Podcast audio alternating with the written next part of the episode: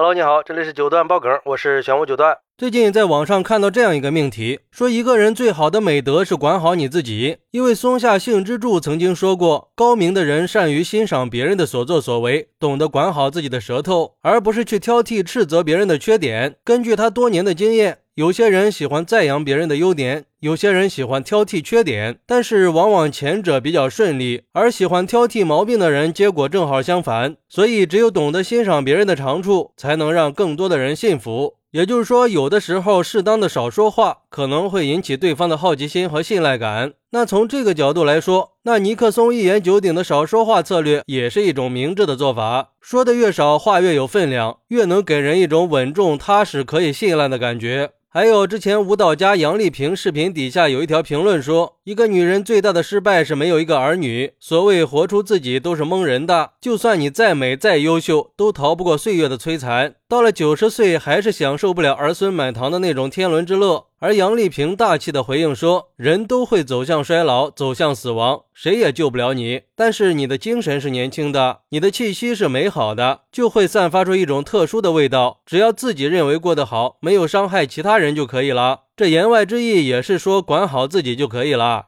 而对于这种说法，有网友认为，其实人这一辈子呀，活的就是自己，因为每个人的生活已经够艰难的了，谁还有心思去管别人的事儿啊？活好自己都不容易，所以先顾好自己，才有余力去照顾别人嘛。成年人的世界里，没有一种生活是容易的，每个人都藏着不为人知的辛酸和苦楚。学会看破不说破，看穿不拆穿，给别人留余地，那就是给自己打开了一扇窗。但是很多人都有一个致命的缺点，就是爱管别人的闲事儿，爱管别人的私事儿，都有一颗八卦的心，而且他们所关注的、盯着的都是自己身边的亲人、自己身边的熟人，看到人家幸福了，心里就不舒服；看到人家落魄了，就幸灾乐祸。总之就是整天盯着别人家的那点破事儿。可是这样比来比去的，就会导致自己内心不平衡呀，也会让自己一天到晚都不开心、不快乐。所以我觉得呀，大可不必。人活在这世上，各有各的活法，各有各的优点，没必要拿自己的缺点去比别人的优点，也没必要拿自己的优点去比别人的缺点，这样是很没意思的。正确的做法应该是关起门，过好自己的日子，人家过得好不好跟我们无关。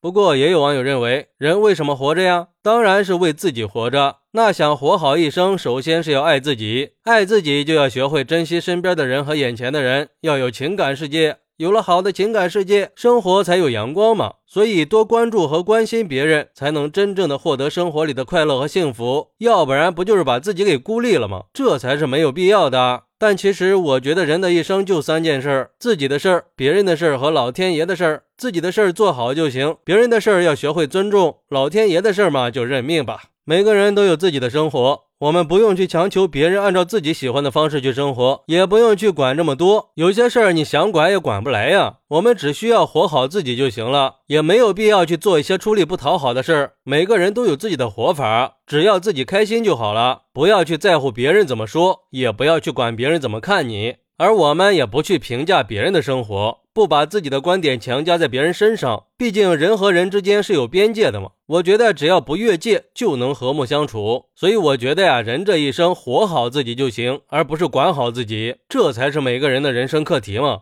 好，那你觉得管好自己是最好的美德吗？快来评论区分享一下吧，我在评论区等你。喜欢我的朋友可以点个关注，加个订阅，送个月票。咱们下期再见。